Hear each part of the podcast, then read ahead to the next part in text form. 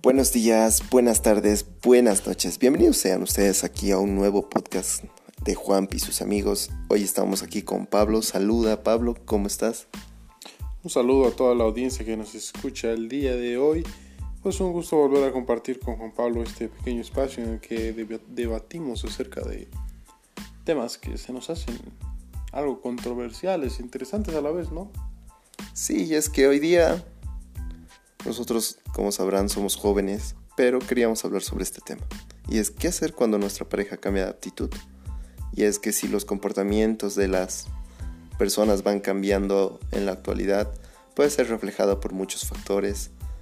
El mismo hecho de la pandemia, las aptitudes, las personas con las cuales se rodean, pueden generar esa, ese cambio que tanto vamos a hablar hoy día. Pero en sí podemos iniciar la charla diciendo que todos deseamos ser queridos por las personas que amamos, por las personas que queremos. Somos personas sociables, como había dicho. Necesitamos atención, porque si no, solos en la soledad podemos llegar a tener muchos problemas, como se ha visto reflejado en esta pandemia. ¿Cuántos de nosotros, cuántos de las personas que están escuchando se han sentido solas, se han sentido mal? Y sobre todo teniendo a alguien que tendría o no la obligación de por lo menos levantarte, sentir que estás bien y cómodo. Gracias a eso entonces nosotros queremos hablar de esto, porque encontrar a alguien especial que tanto nos motiva, eh, nos ayuda a que deseemos pasar todo el tiempo con él, con ella, y ver que de alguna forma el romance no es fácil y puede ocurrir con el tiempo que las aptitudes hacia la otra persona cambien o que la otra persona cambie sobre, sobre ti. Así que, ¿qué opinas sobre este primer punto, amigo Pablo? Que las personas cambian. Todas las personas cambian a través del tiempo. Y no adaptarse al cambio hace simplemente que una persona te muestre tu pasado y por lo tanto se aleje. Porque a nadie le gusta ver, o a la mayoría no le gusta ver lo que era antes. Porque mientras el tiempo avanza uno se vuelve más sabio. No pasa al revés. Entonces uno siempre quiere ver la mejor versión de sí. Por lo tanto tiende a dejar cosas atrás esa sabiduría nos puede llevar a muchas, a muchas incidencias, ¿no? Como por ejemplo el miedo, el valor, la causa, todas esas cosas, pero ¿por qué nuestra pareja cambia de actitud o nuestros amigos? Y puede que una de las situaciones más dolorosas es cuando la relación se enfría ya no hay muestras de cariño, todo eso desaparece. Queremos sentirnos, sentirnos queridos, pero la relación no funciona y sientes que todo está acabando. Y esto es una habituación de un fenómeno frecuente en las relaciones de pareja, porque expertos aconsejan que para tener éxito en una relación de pareja hay que cuidarla, trabajarla día a día. Como alguna vez en un libro que leía, Pablo, del pelo Gonzalo, hablaba sobre cómo la persona lubricaba, tenía que lubricar una, la relación, no hacerla monótona, sino generar una incidencia. Y eso no solo tiene que ser de uno, sino de dos. ¿O tú qué piensas sobre eso? Mm, pienso diferente, porque la construcción que el ser humano hace de esta unión es eh, por la sociedad. El amor se acaba tarde o temprano. ¿Y qué hace que uno siga ahí? La responsabilidad, la lealtad y el compromiso, que son tres virtudes y son tres decisiones no son como el amor. El amor es locura. intensidad, pero el amor se extingue tan rápido como viene. Así que dentro de lo que yo te podría decir es que si tú decides cuidar a alguien, cuidar tu relación, es porque estás pensando con la cabeza, más no así con el corazón, como se conoce coloquialmente. Sí, es interesante porque al principio, como había dicho, ese sentimiento de amor se puede dar desde los neurotransmisores, ese sentimiento de generar dopamina, ¿no? El amor a primera vista, que también puede ser paralelo a una formación de amor, que también pasa. Pero con el tiempo todo cambia. También los sentimientos, los sentimientos son cambiantes. En ocasiones también es necesario aceptar que la intensidad del enamoramiento inicial puede dar lugar a que el amor sea más maduro del que hablamos eh, antes, ¿no? Un amor maduro es intentar ser auténtico. Un sentimiento puede ser normal, pero la decisión, como dice Pablo, de querer, de ser responsable, es lo que va a generar que una relación pueda que sea exitosa. Existen artículos, referencias donde hablan sobre las relaciones en pareja, cómo esta se va terminando poco a poco por la baja intensidad de que uno le pone a la otro. Y es que sí, como estábamos hablando del cambio, todo es un cambio. Puede que mañana tú sí estés feliz con otra persona y que ésta sea de tu conveniencia y tú sí puedas reflejar todo lo que esta decisión de querer amar o querer a una persona. Y es interesante porque la anterior veces hablábamos sobre una canción súper bonita que es de José José de Amar y Querer. ¿Qué opinas sobre eso, Pablo? Tú que has puesto en, en contexto esto. Que, bueno, ¿qué podría decirte acerca de eso? Es una cuestión de pensamiento que cambia según la persona, según el punto de vista.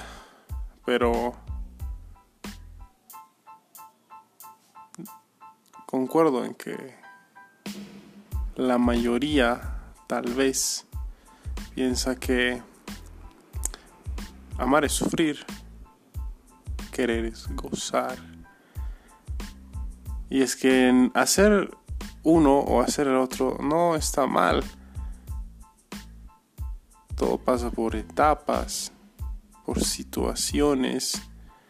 Y es que el humano es tan complejo en ese sentido. Pero las experiencias nos demuestran que hay un patrón de lógica dentro de toda esta locura. Y es que el que no quiere de verdad no puede sentir el éxtasis de lo que es el amor. Pero uno no puede sentirse feliz sin antes sentirse triste. Porque no conocerías lo que es estar en una peor situación. Entonces no conoces lo que es estar adelante o arriba o mejor, como quieras nombrarlo. Por lo tanto, la felicidad es una deuda con la tristeza. Tarde o temprano tienes que pagarla. La problemática es sencilla. Algo podría provocar en replantearse cuál fue la situación a partir de lo que pasa en cada relación, porque cada relación es diferente. Y llegar a deteriorar ese bonito sentimiento inicial. No nos damos cuenta no nos ponemos en el zapato del otro y llegamos a pensar que todo es personal, que no hay, que existe una barrera entre tus miedos y ese sentimiento. Pero, ¿qué hacer cuando nuestra pareja cambia de actitud? Mm, como ves, no siempre es un problema grave cambio de actitud eh, puede ocurrir en ciertos factores que influyen, como terceras personas o que incluso puede llegar a convertir una relación tóxica. Sea cual sea la causa, quizás estos puntos te ayuden a poder intentar no arruinar todo lo bonito que has pasado con esa persona y tratar de solucionar las cosas. Yo creo que el primer punto es basado en un artículo de Psicología y Mente, es intentar no ser catastrófico, porque es muy frecuente que este tipo de situaciones se intenten dramatizar y sacar conclusiones antes de tiempo. Expectativas que nosotros imaginamos y que al, punto de vista en la actualidad no da o en la realidad no pasa. 2. Evitar los juegos mentales. Cuando nos adentramos a este círculo vicioso, el terreno cada vez es más pantanoso. Nosotros nos volvemos esclavos de nuestro cerebro pensando, imaginando lo que puede provocar que la relación se deteriore. Por lo tanto, determines arruinar algo que no es tan grave. Y si lo es, entonces plantéatelo de nuevo si es parte de una aptitud o de una cosa que ya está demasiado desgastada. Así que en ese aspecto creo que la madurez es muy importante para adaptar tu comportamiento para la situación próxima o que tomes en un futuro. La 3 es observar las situaciones y analizar la conducta de ambos es decir, evitar los juegos mentales que convienen a observar la situación de manera más objetiva. Visualiza qué está pasando, por qué, y de esa manera quizás influya en tu pareja en comunicarse y todo el rollo este. Otro punto que es importante, que van unidos de la mano, es ser empático tener en cuenta el punto anterior que había dicho, porque te conviene ser empático. Es decir, si crees que puedes tener algo de culpa en su cambio de actitud, pues la empatía ayuda de mejor manera a tomar decisiones juntos, lo cual nos hace replantear el penúltimo punto que es hablar con tu pareja. Una vez hayas seguido esto, habrá un, un buen momento para hablar de tu pareja tratar de solucionar las cosas y generar esa comunicación que tanto nos ayuda a solucionar las cosas, porque de nada sirve ser orgulloso. ¿Qué opinas del orgullo, viejo? Que es una reacción, ¿no? Porque para que uno tenga orgullo debe haber algo que cause esta reacción, como te digo y depende de la situación, normalmente suele ser una mala reacción debido a que uno se perjudica a sí mismo. Y es que uno entiende que solo estamos de paso aquí y que no tienes el tiempo como para estar perdiéndolo en tratar de ser algo que en realidad no te gusta. Hacer algo que no te gusta. Porque no creo que a alguien le guste ser orgulloso. No creo que a alguien le guste dejar pasar oportunidades simplemente por sentirse de una manera extraña.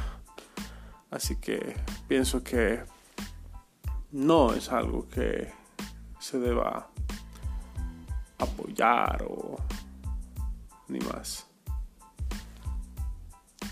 nos lleva al punto número 6. Pide respeto. En los casos que tu pareja no sea sincera contigo y notes que está siendo poco respetuosa, pues estás en tu derecho de hacerte respetar. Y siempre con la posibilidad de que el cambio de actitud no depende directamente de ti. Porque puede que muchas veces tú sí tengas esa actitud y la otra persona no. Entonces nos hace tomar el punto número 7 y el más importante. toma una decisión. Llegado a este punto, si consideras que tu pareja te está faltando el respeto en un momento de tomar la decisión, o si hablas con ella y ella no intenta o refleja esa misma actitud que tú tienes, pues creo que la desilusión pasa o te agarra y es momento de tomar una decisión. La situación es dura. Si la situación es dura, pues replantéate qué es ahí. Y si no, sigue todos los pasos que te hemos mencionado que se basa en un artículo del señor psicólogo Juan Armando Corbín y quizás te ayude a mejorar las cosas. Así que eso es el podcast de hoy día. Espero que te hayamos ayudado y que te haya gustado esta charla. ¿Y por qué lo hacemos? Porque escucho muchas personas, sobre todo en este año, teniendo conflictos cada minuto, en cada situación. Y es que quizás nunca nos hemos puesto en el zapato del otro, quizás sí, pero tal vez no es ahí, tal vez sí. Solo tú lo sabes. Así que muchas gracias por escucharnos. En esta ocasión Pablo me acompañó en, unos segmentos. Muchas gracias Pablo. Me despido muy cordialmente de toda la audiencia. Les deseo todo lo mejor.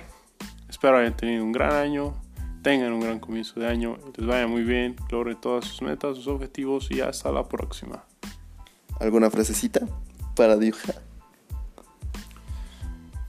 El amor es el sentido de necesidad y la necesidad carece completamente de concepto en contraste con el amor. Así que podría decirse que ambos son una farsa. Analogía. Loco, loco, loco. Eso es todo. Muchas gracias. Hasta la próxima.